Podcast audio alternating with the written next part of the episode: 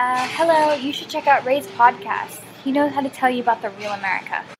广告时间，本期节目由 Love Love Land 海外交友平台赞助。好，感谢大家啊！虽然其实软广告一直都比较火，但是我个人就比较排斥软广告。我老觉得软广告就跟抱着约炮的目的去相亲一样，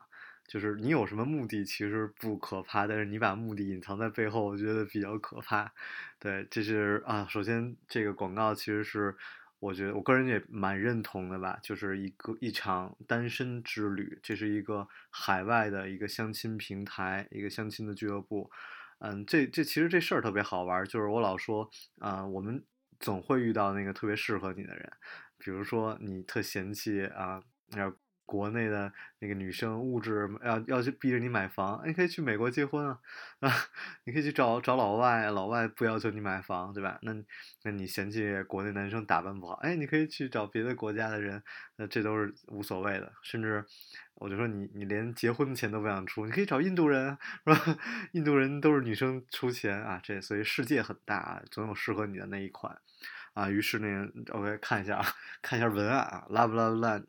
啊，美国寻爱之旅啊，组织了一个美国的单身旅游团，然后算是一个小型的 tour 吧，然后只是大家都是单身这种，让大家体验整个这个真人秀式的旅行。嗯，去啊，从洛杉矶开始，然后进行跟美国当地的啊一些这种约会的这种场景啊，然后做任务啊，然后大家进行一个整个的行程的一个安排。那本次呢是在初四啊，是第一场的呃旅行。然后未来还会有更多别的地方的旅行啊，我可能也会参加以及合作，我觉得还是蛮好的一个行程。因为很多时候我们旅行其实不只是为了去看那个看个庙啊，看个山，我们更多的是期待在旅程中发生一些什么。所以直接有这么一个行程的安排，我觉得还是蛮好玩的。所以希望各位单身的朋友们可以咨询，然后来询问啊，可以加我的微信 t 幺幺零一九二六七九。嗯，加我的时候记得注明，嗯，就是单身之旅啊什么的 就好了。好了，我我们的节目正式开始。Our whole universe was in a hot, dense state that nearly 14 billion years ago expansion started. Wait, the earth began to cool, the autotrophs began to drool, Neanderthals developed tools, we built a wall. We built the pyramids, math, science, history, unraveling the mystery that all started with a big bang.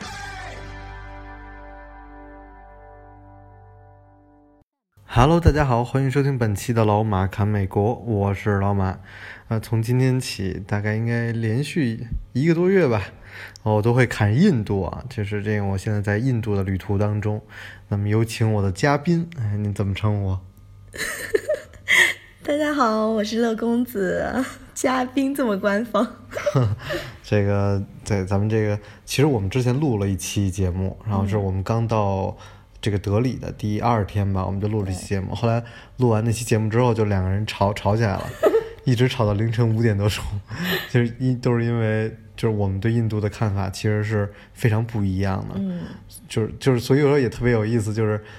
不要说那个不一样的人在不同的时间看看东西了，我们在相同的时间，然后一起看印度，然后一起经历，共同经历感受都是不一样的。结果我们的。就是经历，我我们的看法吧，就完全不一样，所以两个人后来争论这个宗教，争论争论很多观点，争论到五点，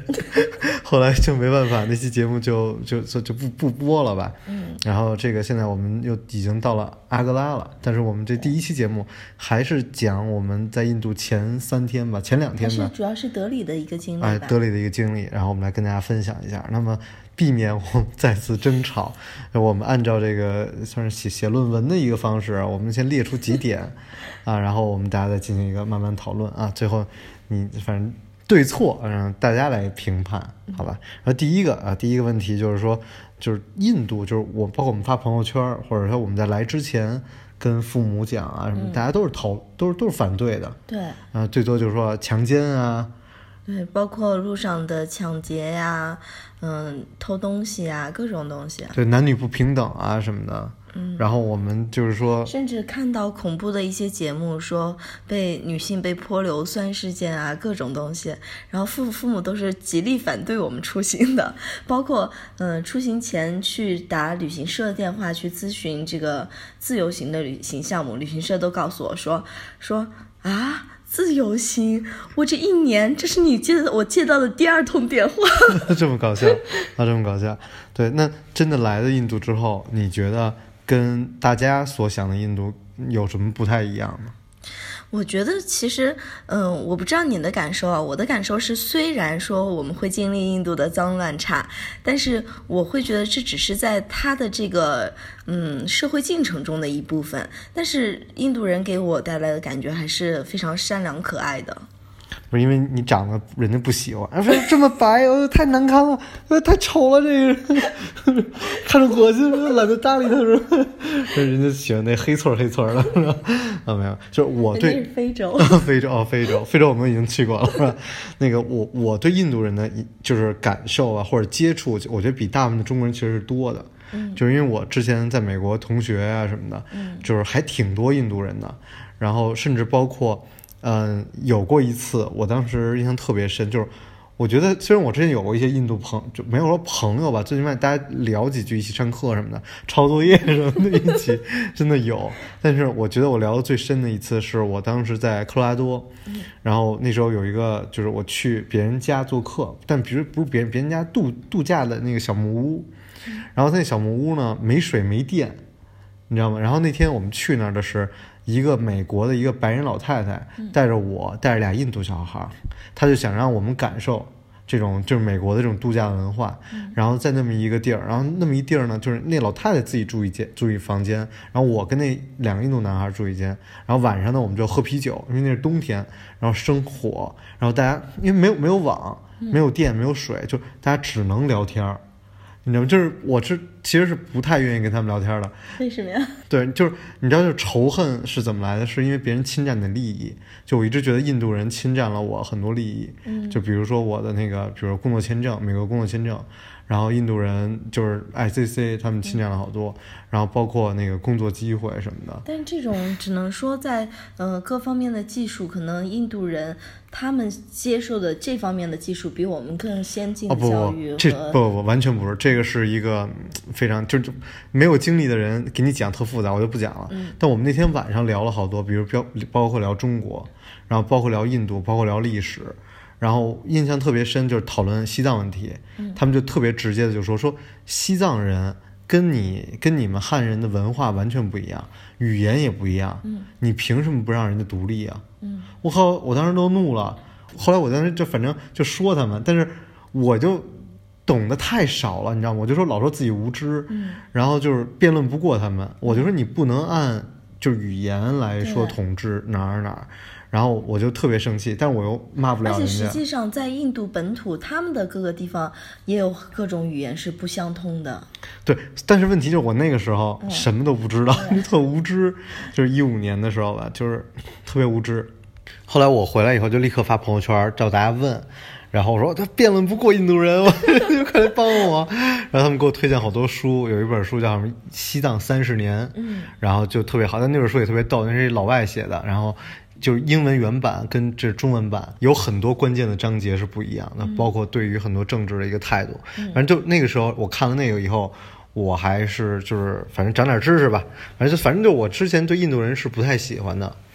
但是众生平等嘛，你你不能因为自己不喜欢就不去了解这块这个文化。嗯，包括 Russell Peter，、嗯、我最喜欢的加拿大裔的印度的脱口秀演员，他讲了很多印度人的笑话，比如摇头，嗯、然后手势啊什么这种，就是但当我真的来了以后，我发现其实最起码德里，我觉得没有那么夸张。并没有，就是，呃，我的意思是，我们在，因为我们在大城市，所以其实遇到的这些，嗯，基本上就是挺国际化的了，也不会有太多的，呃，特别印度的本土的东西在他们身上，呃，除了可能有一些口音以外啊。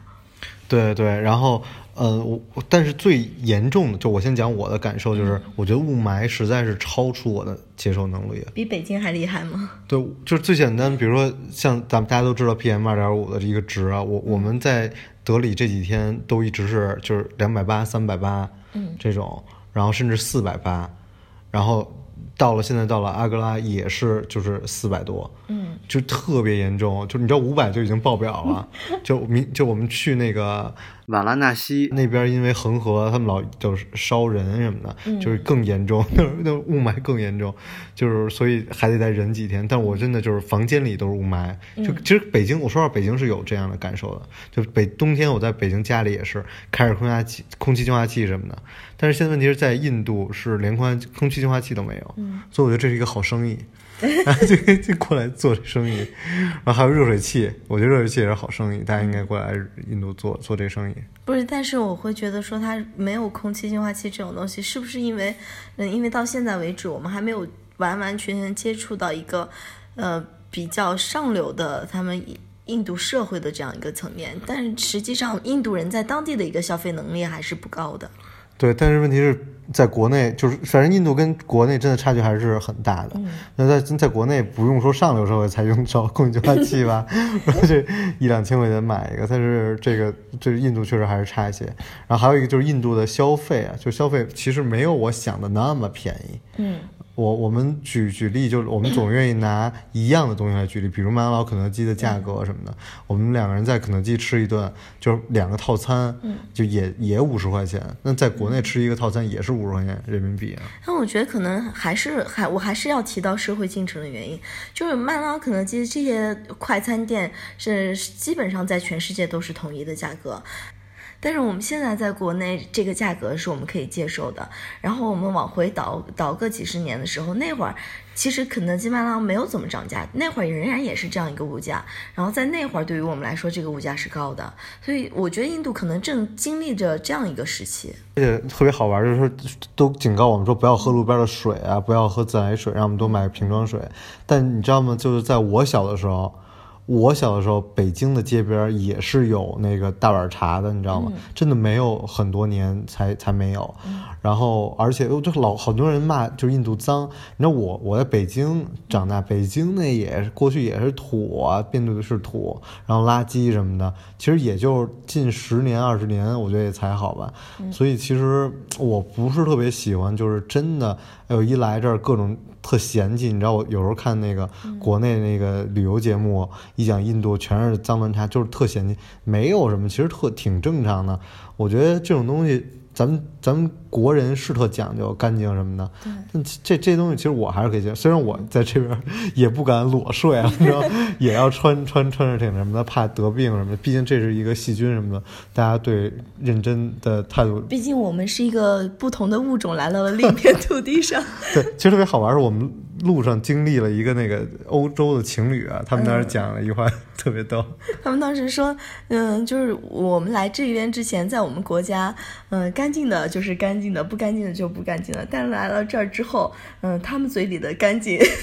在我们的认知中也是不是那么干净的。对对。我们在读书的时候，我觉得印度人的英语都特别好，因为他们从小用英语学，就是语文、数学啊什么的。但是其实现在看来，我我我觉得没有英语没有普及那么严重啊，这也是我来了以后才知道的，就跟我在美国时候接触印度人那个观念不太一样。对，然后之后就是，嗯，当然受过受过高等教育的，他们还是英嗯英语是比较好的，但是就是平民百姓街道中的人，大多数也也是有大多数是不会英语的，听不懂英语的，然后还有很多就是他的口音严重到你要很仔细很仔细的去听。对，嗯，我自己的感觉是，嗯、就是特别印象深刻是来之前大家都知道说印度是一个男女特别不平等的一个地方，但实际上我来了之后就发现，嗯、好像也并没有想象我们想象中的那么糟糕，它仍然会有一些呃专门为女性提供的服务，比如说，嗯、我的特殊服务。对对。不不是不是啊，嗯比如说门门口检票，男女都是分开走的，因为这样他的检查更更方便，就是不会侵扰到女性嘛，搜身，哦它也会经过一些搜身什么的。然后还有包括我们昨天从德里到安哥拉的火车站，嗯、火车站它是有一一个 waiting waiting room 是吧？waiting room 是专门是对嗯针对女性的一个 waiting room。对然后嗯进去之后，当然也有一些不自觉的男性坐在里面。后来有一个大叔很严厉的把那批男生拉了出去。对，比如我，我在里边还还自拍呢，我说你看这没什么男的，后来才知道人家女性的专门的这个候车厅，其实挺有意思。对，但是嗯、呃虽然说是有嗯、就是虽然说有一些这样的一个东西在的，但是嗯，我们能想象到说男女男女平不平等，其实还是。嗯，怎么说存在的吧，存在一些的，包括我觉得，甚至这样的男女不平等，可能这种意识在我们国内国内人嗯的意识中也是比较少的，就是嗯。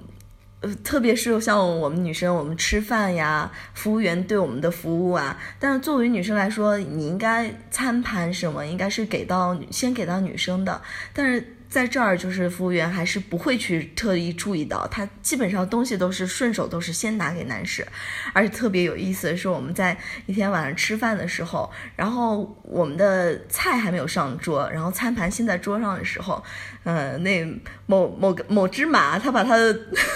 把桌上的一个脏东西掉到了他自己的盘子里，然后，呃，当时我是不在的，所以我没有看到这一切。但是我回来之后，他跟我说啊，我有这么件事儿，然后服务员很贴心的帮我换了盘子。我说啊，那挺好的呀。他说，但是服务员是把你的盘子换给了我，把我的盘子放到了你那儿去。对对对，那我其实作为男生，我不太注意这种事儿，但是因为就你你就说过嘛，就说这个很多地方是。就包括包括欧洲，就是更多的地方都是先 serve 女士，嗯包括先让女士让位置进进进餐桌，然后先给女士拿餐盘，先给女士菜单什么的。对，这这我们真的是很少去注意到这种细节的。就但你说到这个男女这事儿，我们就是再岔开一个话题，就是我们来之前，因为我对印度真的是咱们对 邻国很不了解啊，所以看了那个阿米尔汗的那个真相访谈，其中有一期讲的就是说印度人他们结婚是女方家出钱。这你一定要记住，是吧？因 为这非常好，跟美国一样，对吧？我觉得这种这种东西呢，国内就应该好好去学习一下，对吧？学习别人的先进的一些文化传统，对吧？然后，但是印度就有点过了，印度就是女生家为了把女儿嫁到一个这个算是优秀的男生家里，比如说公务员啊什么的工程师，就家里甚至就要出掉就是大部分的家产，才能把女儿嫁给这么样一个人。就这种人呢，有的就就是就是一就直接跑美国去了。然后就拿让让岳父出钱在美国买车，让岳父出钱在美国买这买那的，就是很多这种情况，甚至还是所以就甚至就导致了很多人一生女孩就直接把女孩杀掉，嗯，对。对，然后就是而且不仅仅是女女孩出生以后把女孩杀掉，嗯，包括在怀孕期间有大量的印度女性会去堕胎，因为害怕生到女孩子。对，而且他们那个堕胎也是一个特别成体系的，然后包括就是地下堕胎的那种嗯服务，就反正挺挺吓人的。然后而且堕胎的这种现象，不要以为是在嗯、呃农村里面会更多，相反是在城市里面更多，因为它的医疗更先进嘛。对，然后我们就来了之后，我们就问这种情况，就是说，比如说问，哎，您好，您二位是怎么在一起的？因为就是我我们还是愿意跟人聊天儿那种，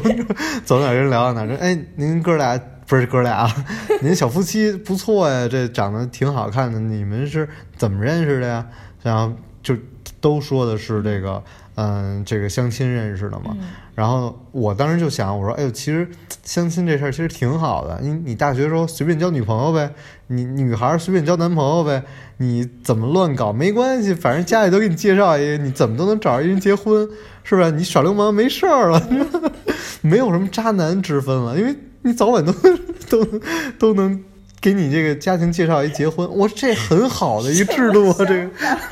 我这制度很好啊。然后，但是后来就是我发现还是很有意思，就是他们很多的地方去约会嘛，就是我有时候就是跟人合个影，是吧人约会的时候，就是还是男孩儿，就你知道你看得出来在勾搭那女孩儿，在讨好那女孩儿，对。然后负担就买单啊，然后就是取悦那女孩儿什么的。所以我说这其实就是好像跟我们想象的还是很不一样啊。但是所以我会觉得说，嗯，可能就是这种父母相亲，可能结婚前都没有见过面的这种，呃，特别特别的传统的印度婚姻，虽然是一部分，但是并不是全部吧，仍然还是有自由恋爱的。而且即使是嗯父母介绍的这样的婚姻，也不代表就不幸福。包括我们之前遇到的那对小夫妻，就是他们两个的状态就完全是一个恋爱的状态，因为他们出来度蜜月呀什么的。对，因为那男孩觉得，哎呦，这比我之前交女朋友都漂亮多了，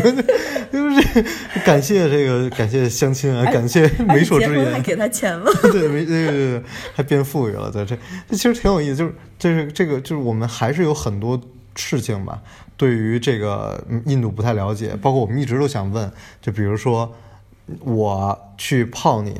然后那个泡把你泡上了，然后你可以跟我结婚了，然后你要拿钱跟我结婚，你懂我意思？就是我是以男生的角度来说，就是我追了半天你，然后让你出钱跟我结婚，我觉得这就挺不 make sense 的，知道吗？就是我们还希望在未来的跟更多印度人聊天的过程中。找寻更多的答案吧。对，而且印度，我们大家都是认为它是特别的脏乱差的地方，就包括，呃，火车站什么的，也确实是，就是地上垃圾到处都是。但是实际上，我们上了火车以后，人家车厢内虽然虽然很旧的火车，但人家车厢内是非常干净的。嗯，这个火车的形状其实更像我们以前的那种绿皮车，然后有硬座呀，有卧铺呀。对，但咱们坐那还是快车呢。对，还是属于快车。但是，嗯，在我们那个年代坐这这种车的情况下，肯定是到处什么橘子皮啊，什么瓜子儿，对，满地都是。但是人家车厢内是非常非常干净的。对，还有一个干净的地方让我特别诧异，就是所有的这个教堂，哎，所有的这种场所，哦，这个算是公园吧什么的，里边都是非常非常干净的。嗯，这这这不能说一尘不染吧，这差不多。所以，因为也这样这样的场所也都基本上是要脱鞋赤脚进去的。对对，所以别人还是知道哪儿应该干净，哪儿不应该干净。但外边确实也太不干净了，你知道吗？这确实都有。而且我很讨厌的这种，比如说，嗯，随地吐痰，然后这种事情真的在印度也是非常普遍的。但其实我我说实话，我觉得除了北上，我觉得北京、上海好很多。嗯。然后就连杭州跟南京，基本你我像我骑自行车在路上，其实依然还是很普遍。虽然已经中国的就是已经发展到现在啊，就是说实话来讲。但嗯，我在街上看的，我觉得印度的男生有一点好，就是抽烟的少。哦，是吗？对。就把雾霾都当烟抽了，是吗？对不对？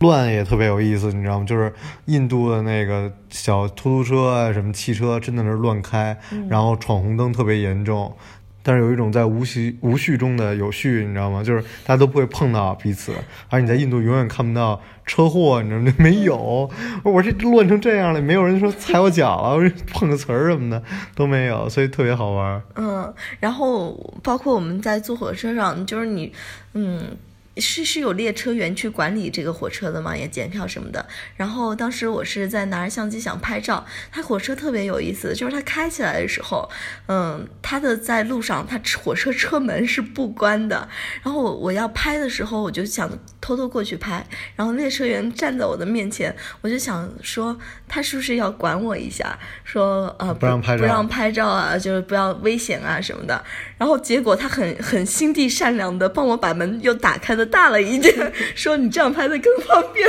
这太搞笑。对，包括火车站，确实我们的这个德里火车站已经算是算首都火车站，北京火北京站的这意思了。其实也是，哎呦，脏的一塌糊涂啊，乱乱的不行。然后你说到这个说到这个骗子这事儿啊，我觉得嗯，很多人我我在来之前看到了很多的评论，然后讲骗子这事儿，然后我确实感觉真的是非常的多。但是这种情况呢，怎么讲呢？就是又是你要是跟中国对比，你老不你不能跟现在中国对比，你跟二十年前或者三十年前你还小啊那种，没有没有，然后也我我也没有。但我觉得可能跟在在几十年前的中国，可能还是有些相像的，就是地铁站一去就是有骗子，和现在中国也是一样的呀。嗯，现就是嗯地铁站呀，各个车站都会有。除了你去正常的窗口买票以外，然后他会有那些游走的人去拉客呀，说我是到哪儿哪儿车，你跟我走。那有很多外地人不清楚的人就会跟着走。中国现在仍然是这样的一个状况。对，，OK，然后我我觉得我们遇到，我们讲一下我们遇到几个坑吧。就我们遇到的第一个坑是在这个机场，我们下飞机的时候。然后它有一个 prepay 的一个出租车，这按理说应该是一个政府的或者是一个一个公司的行为，结果他那个出租车多收了我大概五倍的钱，因为我后来又查了这个 Uber 以及他们当地的一个就是滴滴吧，就是叫 Ola，然后我查他这费用就收了我五倍的费用，就就非常的多了，啊，我都惊呆了，所以这个这但没办法，那时候刚去嘛，也不知道就就就就交钱了。对，然后这个第二个就是我不知道能不能算骗子，就是我们第二个就是我们在机场买这电话卡，当时它它有两种套餐，然后我就问了一种套餐，然后是一千两百多，然后那个后来我们就又找了另外一个，哎一问，哎我说八百多，哎呦这太便宜了，那因为已经到市区了嘛，说两八百多，我说赶紧就买了，说 也没讨讨价还价，结果手机一充上说啊恭喜您，恭喜您充值四百元成功。呃整个人都木讷了，就就感觉哎呀，这这是人家没有爱，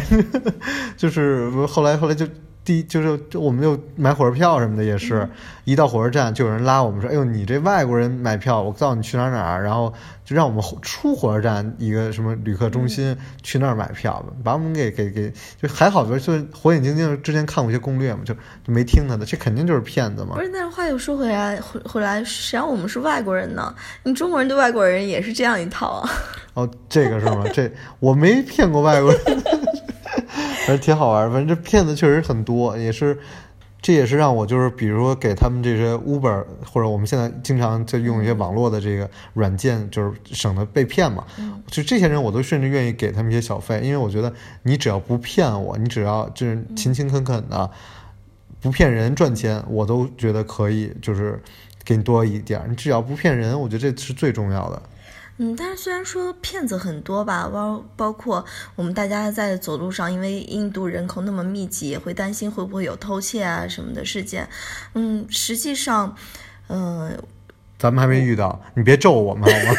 你别咒我，我就害怕，就特别不能说这种话，你知道吗？就说哎，我钱包怎么都不会丢，第二天立刻就丢了，你知道吗？包括之前的经历是，我们也会有自己粗心大意的地方，可能我走路上包拉链就是没拉，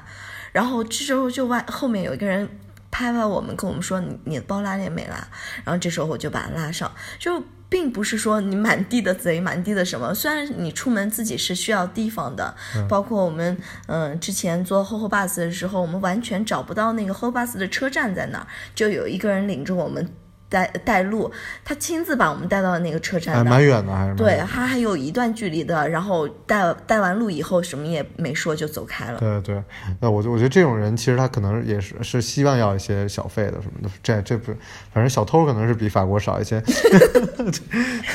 法法国现在恶名太太远扬了，对。然后这个其实讲到印度，我就也一直也说，我们中国其实对美国特别熟悉。你知道，就大家因为我之前都老马侃美国嘛，我感觉大家对美国特别熟悉，总统是谁，什么政策，出了什么事儿。然后其实对我们的邻国都特别不熟悉。我最近朋友在老挝，说老挝那边雾霾也特别严重。然后包括像印度，我们就是真的是因为这次要旅行旅行，我们才查了很多的纪录片。查了很多的新闻，而这个很多其实也就那。嗯，十个手指能数得过来的。对，因因为记录不多，他的资料是少之又少。对，而且很多资料，甚至包括旅行的资料，都很多地方算是不对吧？因为我查资料特别喜欢拿英文查，跟拿中文查做对比，然后就会发现台湾的，然后中 中国内的，然后跟这个呃跟这个美国的老外写的，就就玩的地儿都不一样，然后甚至一些观点也都不一样，就其实挺有意思的。那么讲到历史，我就特别愿意来，就跟大家分享一些，就是算鹦鹉学舌吧。就是刚看的东西就过来跟大家讲，就是印度其实历史比我们还要长，嗯，对。然后我我们就我前两天看那个印度的那个那个 India Today 上面还讲，我们总理去跟人纠正说我们有五千年的历史啊。对，因为我们从小都学的是上下五千年嘛。对对，我们说我们五千年，但我们五千年有点问题，就是在于我们的这个呃三皇五帝跟夏朝是没有这个呃实实际的资料能够证明我们有这段历史啊。对，但是印度更牛逼，就是他们在公元前三千五百年，然后就发现了他们的一个非常大的一个遗址，这个遗址其实现在在巴基斯坦。对，所以这个公元前三千五百年的印度这个历史，实际上他们已经是有印度文明了，并不是一个原始部落这样的状态。不不是北京猿人那概念，不是那概念，就是说他那发现一个城镇，然后这个城镇很很现代，有什么剧院，有人家，然后有有现代的一些东西，然后包括这儿曾经生活过啊二二十万人，然后有有这种商贸啊这种记录，然后现在都还在挖掘当中，就是特别让人震惊嘛。然后就算很很很让人诧异的，所以我我当时就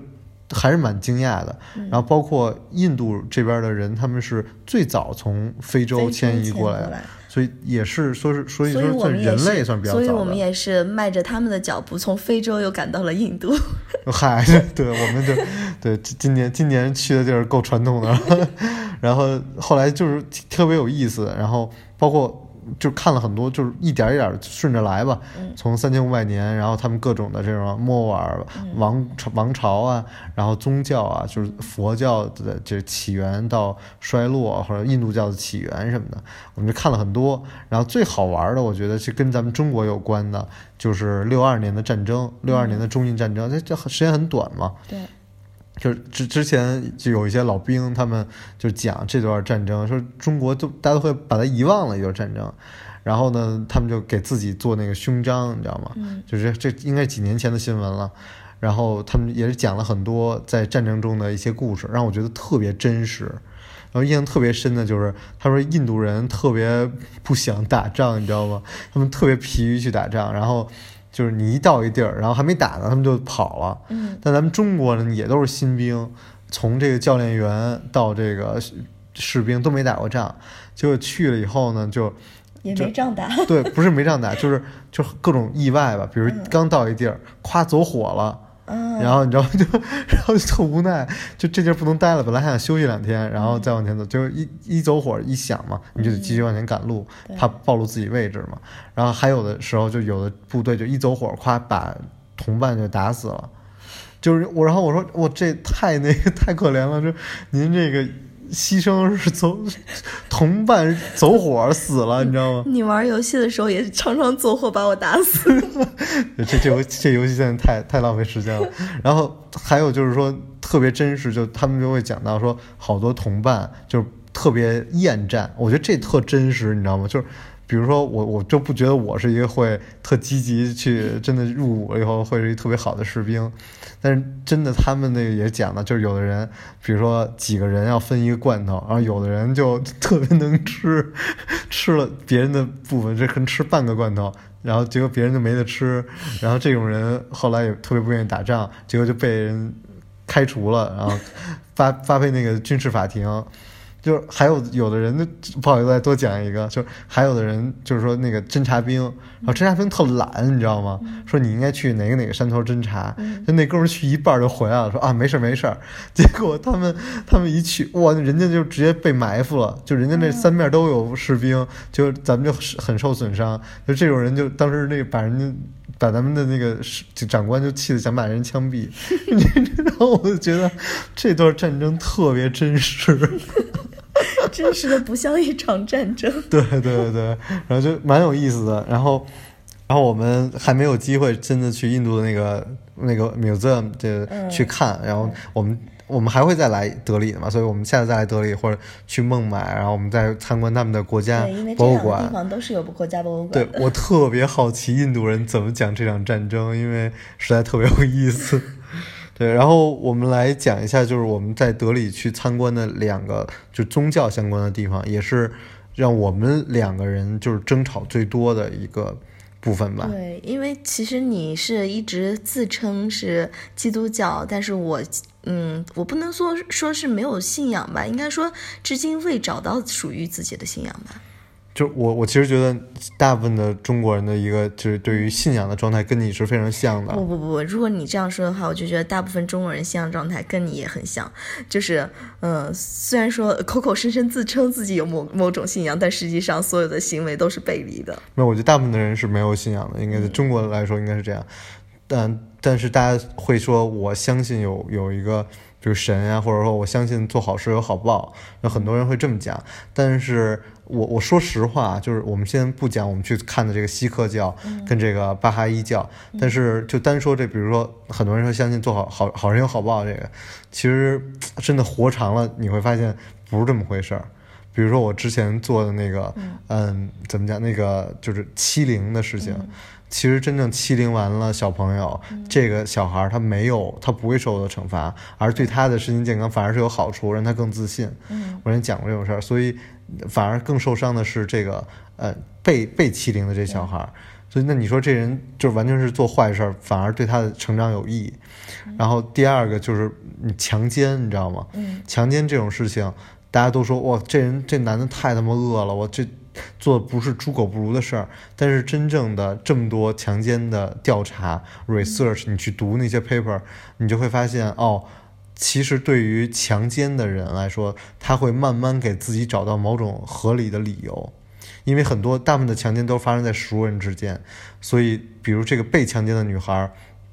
她未来非常的痛苦，人生各种对爱情不信任，对自己身体的厌恶。都是他受伤，而那个强奸的人慢慢给自己找到理由，他人生基本没有受什么影响。所以，就是好好人有好报这种很多事情吧，都是你都不能就是怎么说呢？就其实现实生活中不是这样。所以，哎，我我我就不讲，这有点差远了。我们还是讲回我们去参观这个锡克教。不是因为这个说上去，你这样说的太悲观了，就所以我们可以用另外一句话来说：时候未到吧。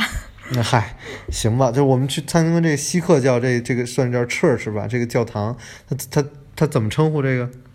嗯，锡克教它管教堂叫呃夜师所。啊，夜师所，对。那么锡克教其实就怎么说，就是所有的宗教都是就是很像的嘛。那么锡克教其实就跟古兰经很像，因为它也是从嗯伊斯兰教呃分支出来的嘛。对对对，然后他们也是一个比较新的一个教派啊。然后我们去这儿以后也是发也是很震惊吧，就是那地儿不是一个特别中国人参观的一地儿，甚至也不是老外参观的地儿，只是因为在市中心啊。然后我们就算是走着走着就走到了，进去看了看。然后大家都脱鞋要把鞋要存起来。然后这个那那个那个还是挺有名的，就是一个第八代的这个锡克教的这个算是什么人呢？算是。应该算是传承人吧。对他当时是就为了抵御天花嘛，就拿水往孩子们身上洒，然后说他真的帮着抵御了天花，然后于志就在那边那个就弄了一个水池，对，然后说是这个是圣水，圣水，所以有很多的外地嗯来的游客都会从那个池中取水，嗯，去把这个圣水带回家。当然这个也是一种说法啊。那我自己亲身看到的就是，确实是有一家子就是。嗯，一家三口在在那个水池边上，然后妈妈就是把水里的水捧起来，往自己的老公和自己孩子身上洒，然后洒完以后往自己身上洒，这算是一种洗礼吧？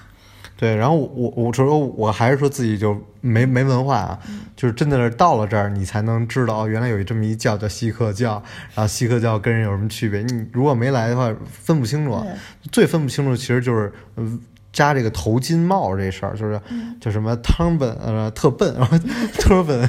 特本的头巾帽，然后这个头巾帽就男的，就是他他这宗教特搞笑，就是说你男的不能剃胡子，不能剪头发，嗯，哎这这不能剪，然后呢，所以他们就只能就是把那个头发围起来，就是那种戴一大高帽，不是算大高帽，就是是头巾啊头巾，然后这个这个特笨的不是这特笨的，你知道，就特别好玩，他们也是。嗯，你要想进去，你也不能把你自己头发展露出来，所以我们每个人都戴着他的帽子，不论不论男女都是需要戴一个头巾的。对，所以我们都是戴着那个帽子去的。对，然后我们就看他们，他们其实是没有这种不能说神职人员，没有一个实实在在的神在那儿。呃，我觉得更像是演唱会吧，就是你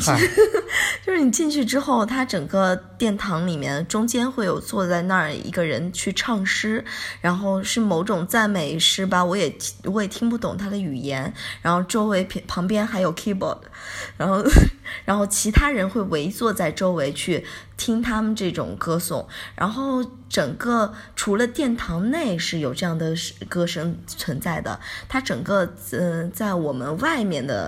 怎么说？广场上吧是有大喇叭，嗯，是直接播放殿堂里的歌声的。对，然后这个这锡克教其实它的这个教义，我觉得还很多这个教义还是很好的，比如他们就是拒绝这种种姓制度，嗯，他们觉得每个人都是平等的。那这个我们都肯定大家都都共识嘛，就是而他们很反对歧视妇女，嗯，因为妇女在这个锡克教里是很有地位的。对，然后包括他们这个说这个轮回啊，也是说你需要靠神。的解脱来这个指导才能解脱的，而他们是反对三一论的，嗯、就是就这是一个就是三一论其实也是一个非常基本的一个宗教的一个知识，就是圣父、圣子、圣灵，呃，这个三位一体的一个这个三三位一体真神，就他们没有，他们就是只有一个真神，嗯、啊，这个很多东西都就是教义让我们看着都觉得很好，但是锡克教说实话，在这个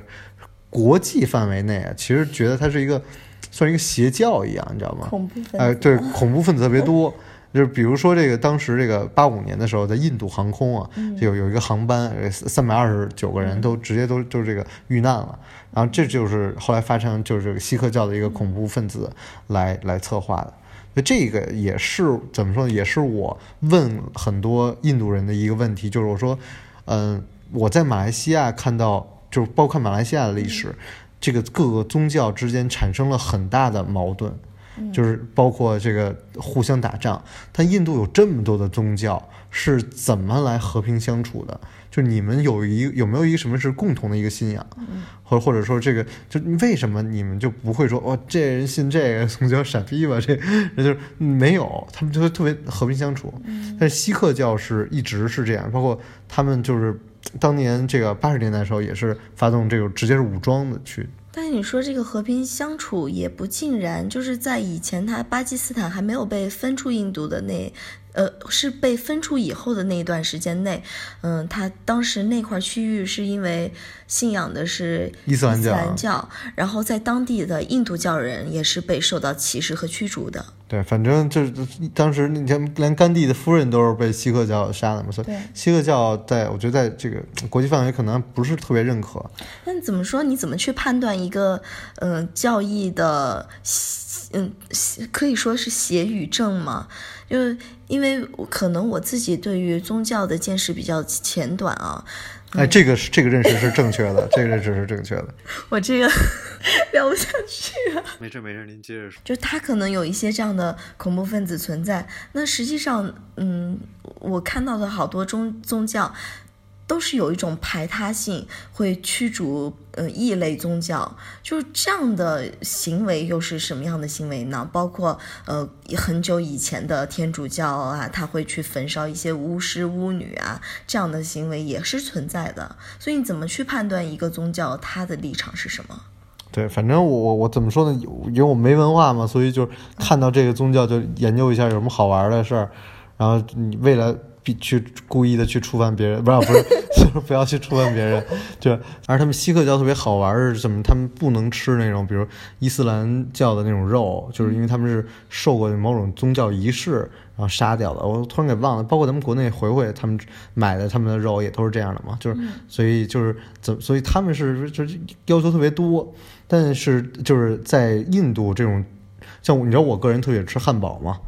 然后我还特别吃培根，肉不欢，牛肉跟培根，猪肉做培根，这个特别有意思。然后我们就我们因为我们这个旅行是中午凑合吃，晚上吃大餐，我们是这么一个旅行的一个节奏。于是我们每天晚上就会找一个当地算是比较好的一个地儿吃饭，然后我们都会问这餐厅里，哎，您这餐厅里就是是都没有牛肉跟猪肉吗？结果还真是。就是一整本菜单嘛，什么吃都有，就是 pasta、burger 什么都有。哎，人家真的就是说我们这儿就没有，您吃到的肉有有羊肉哎有鸡肉啊，鸡肉汉堡，然后但是我们这儿没有牛这个牛肉跟猪肉，哎，我说这很很好奇，后来就好不容易算是找着这么一家餐厅，他们家的那个汉堡就就就那个整本菜单也是就一个汉堡，那个汉堡又有牛肉，然后又上面放点培根，然 后我觉得这个还是让我很诧异的，嗯，对，所以没人吃牛肉，应该做这种生意，这这个那赔死了，我跟你讲，反正很多地方都是吃素吧，就是包括这个飞机上，啊，就火车吧，你连填那个单子都会填，你要这个是这个哎 vegetarian 或者还是 non vegetarian，就反正挺有意思的。呃，我们后来又看了一个宗教，啊让我们产生最大的一个争吵，也是叫巴哈伊教啊。这其实是国内可能知道还是不是很多啊，因为咱们国内只承认五大宗教对，啊，这个嗯知道不太多。但是这个这个宗教是让我因为这个宗教是比较新的一个呃宗教嘛，比较新，呃，那个跟锡克教也很新。嗯锡克教是除了那个呃摩门教以外，是这全世界人口最大的这个新兴宗教。嗯那巴哈伊教就是就更新了，巴哈伊他就不他都不算教，巴哈伊的人说自己是信仰，他说是这个完成自己的一个仪式，他就不太会说这甚至叫修炼冥想什么的，就不太会说自己是一个宗教。他也是说，嗯，真神只有一个，然后其他的都是以先以先知的形象存在的吧。对，嗯，但是我觉得每个宗教都说真神只有一个，就是自己的神。所以这种我们就产生了争执。然后，对我我们我们先讲这个，首先这个巴哈伊教巴哈伊的这个信仰，让我个人真的是觉得特别好，嗯是在哪儿？就是说我没有传教啊，就是他们认你为也传不了教，我也传不了，我还我还没那什么呢，就你是基督教。对他们是认为这个叫做上帝之荣耀，嗯是有上帝的，但是上帝呢差遣每一个宗教里边的人，比如说啊、亚伯拉罕是吧，摩西在这个旧约里出现的，佛陀是吧，然后包括基督啊、穆罕默德，他们都是这个这个先知，他们代表了上帝的旨意来到人间。然后传递了一些呃思想啊，以及上帝的旨意，然后改变人间，然后有一些神迹产产生。但是其实这个啊、呃这个他们这个新的这个宗教巴哈伊嘛，就是巴哈欧拉。巴哈欧拉呢是最新的一个这个先知，而他认为这其实有点像邪教，真的，就是他是他说这个先知之后就再也没有了，所以他是最后一个先知。嗯那时候摩门也是这么说的，摩门也是这么说的。然后这个宗教呢，他们只在每个大洲建一个叫灵溪堂。对，但是为什么叫堂呢？它其实英文里面也是叫 temple，是庙的意思啊。但是我就觉得这个中文翻译过来就特别好，叫灵溪堂，因为它是一个，嗯、刚刚也说了，嗯、他是认为是世界大同的这么一个宗教，他是接受你一个人身上你是信仰什么的，所以你有有任何信仰的人，你都可以去他这儿来做这样的一个，嗯。叫什么礼拜分享还是冥想各种类型的，就在这么一个场所，所以这个灵犀堂，我觉得这个堂就更不像是一个教会，更像是大家五湖四海的人共聚一堂的这种感觉。对，而且他们的这个他们的立法跟咱们不一样，哎，他们认为每年有十九个月，然后每个月有十九天，啊，年末增加四天，所以他的这个就是很有意思，就是跟咱们的这个这个这个计计时都不不太一样啊。然后这个我我个人觉得他们最好的一个理念就是认为。没有什么是神职人员，比如说，比如天主教，啊、你必须通过神父才能向上天进行祷告，然后你必须要去一个特定的一个场所，是吧？你才能祷告。但是在这个这个巴哈伊教，就是任何人，你只要在就是在这个坐在家里啊，你就这个理性灵魂，你就可以这个沉静下来，你就可能去祷告啊，去去让自己更更加沉淀。我我觉得这个这个理念很像早期的这个。马丁路德啊，开创新教之前也是，就是可以大家可以不用借着这个神父了，所以我当时就说，哎呦，这个很有发展，这个宗教。所以这个，呃，我从另外一方面说，这个宗教也是很聪明啊，就广撒网，不设门槛，大家都可以进。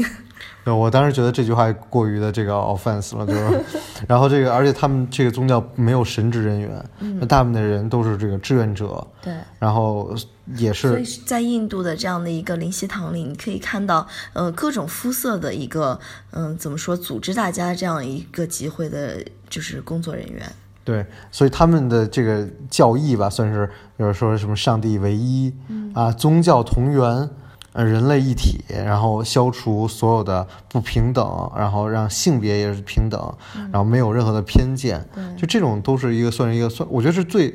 可以说政治正确以及普世价值观的一个理念。这也是大多数人其实内心深处所追求的一种东西吧。啊，其实内心深处没有，内心深处那个那个敌视、那个歧视有的是。我跟你讲，这这就太太假了。对，但是这个其实它这个宗教也是在很多地方受到了很大的一个呃影响，包括这个埃及啊，在这个零六年还宣判这个不承认巴哈伊教，然后这还逮捕啊，说是说是处决了伊朗啊，还处决了两百多个这个巴哈伊教的教徒。这个，但是这个教我觉得很欢迎大家可以去去学习一下吧。对，而且这样的宗教争端其实从来都是存在的，也不分对错吧。嗯，不过我觉得很有意思的是，在他的那个灵犀堂里，就大家最后也是唱诗唱完以后有一个。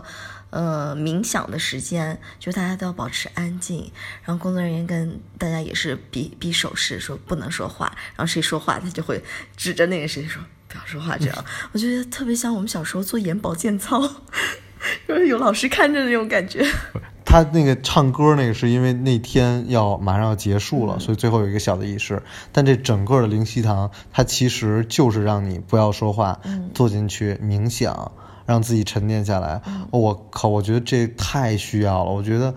我们在都市里的人特别需要有一个家，有家里有一个地方，或者说有这么一个地儿可以让你去冥想，你就在那儿静静的，然后沉淀下来。多思考，不要那么浮躁，我觉得特别需要，每个人都需要。对，而且还有一个事情让我觉得他讲的也蛮对的，就是，嗯，当年我看过一本书，专门讲这个基督教的，他也是也说，就是说耶稣其实在圣经里边没有说过我是神这句话，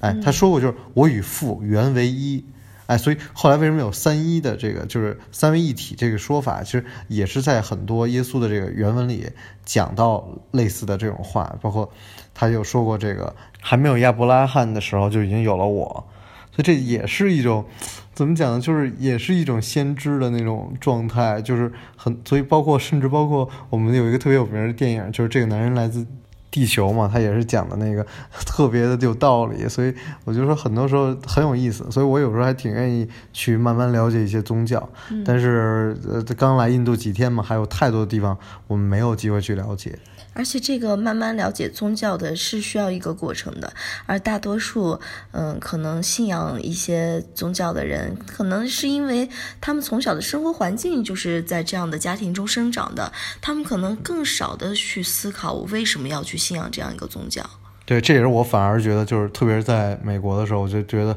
哎，大陆来的人特别好，因为我们的环境是一个可以说是一个无信仰的一个真空的一个环境长大，所以我们接触到这些宗教，反而会让我们更多的去一个思考。但是你知道，最近看这个《未来简史》，就是也来的飞机上还在看，也是讲的，就是说。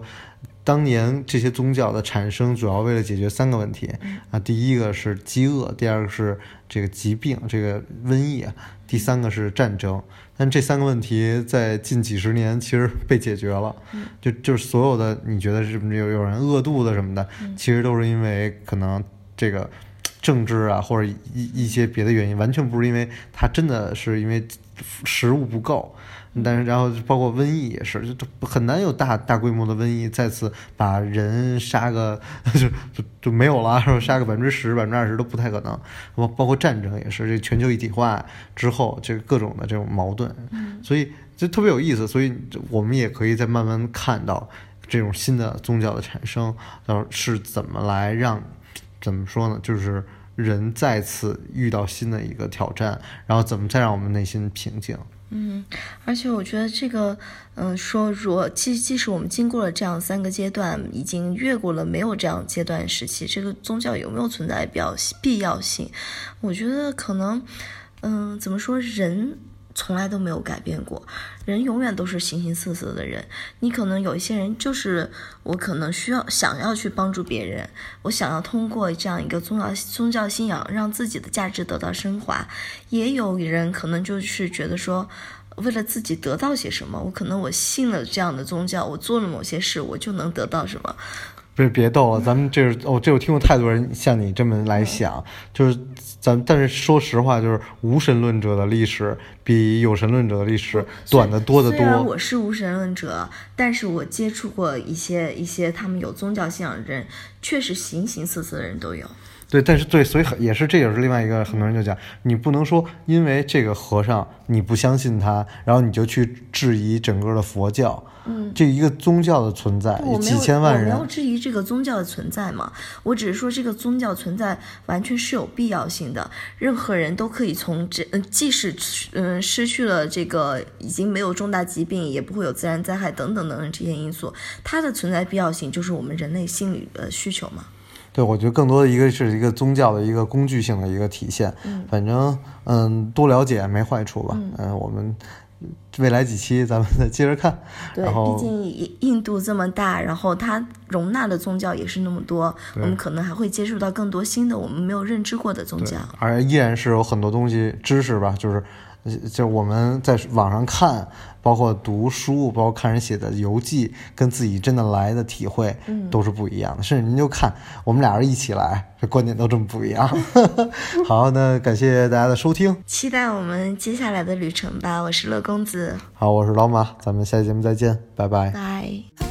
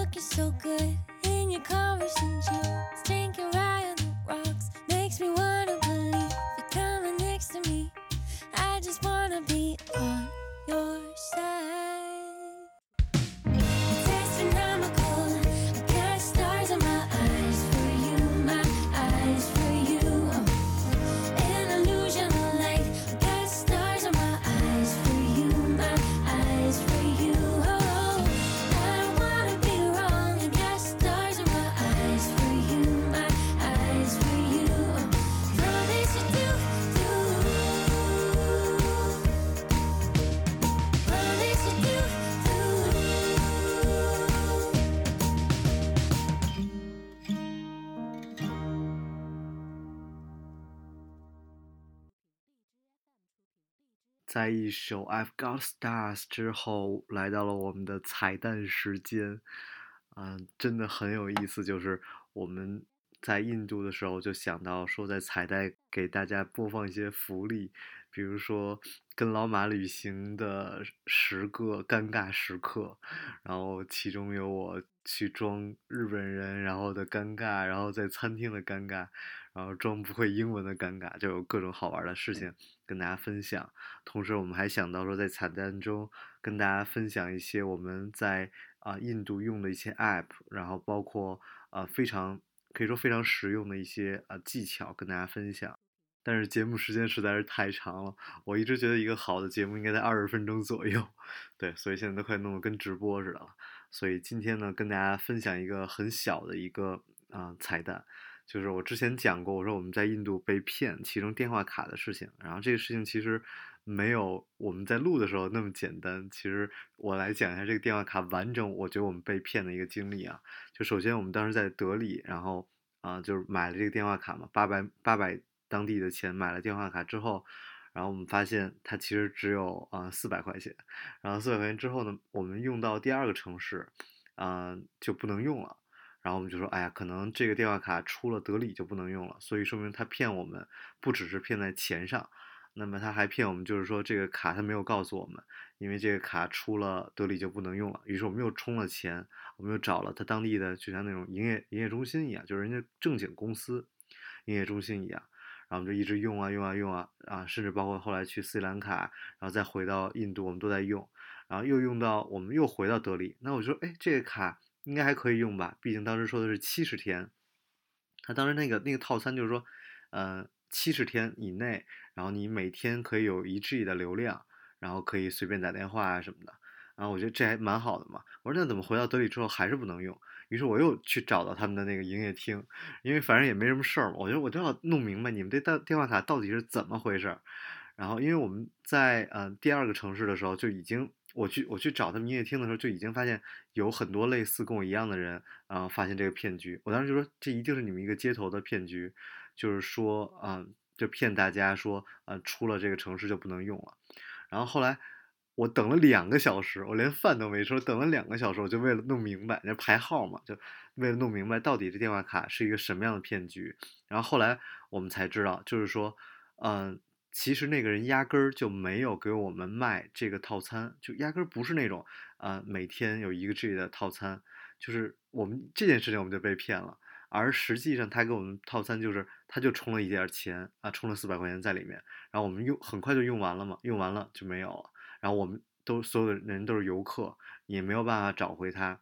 虽然，所以我当时就在那个那个营业厅特别生气，我说你们就这么骗那个我们这种外国人吗？就是你们在德里，你们这营业厅你们也不管。然后那个营业厅说，合着你们外国人被骗，很多外地人来到德里也会被骗。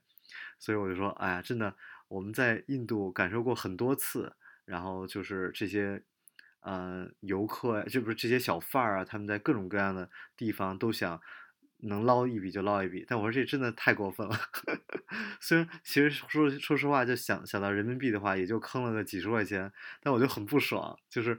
就是因为给大家造成太大的麻烦了，没有没有信号这件事情嘛，但他们真的就呃，第一先是欺骗你，然后然后说给你办了一个什么卡，最后发现他连这个业务都没有办给你，就是完全就是坑了你一笔，然后反正你也不会再回到那儿再去找他，所以把我气的是，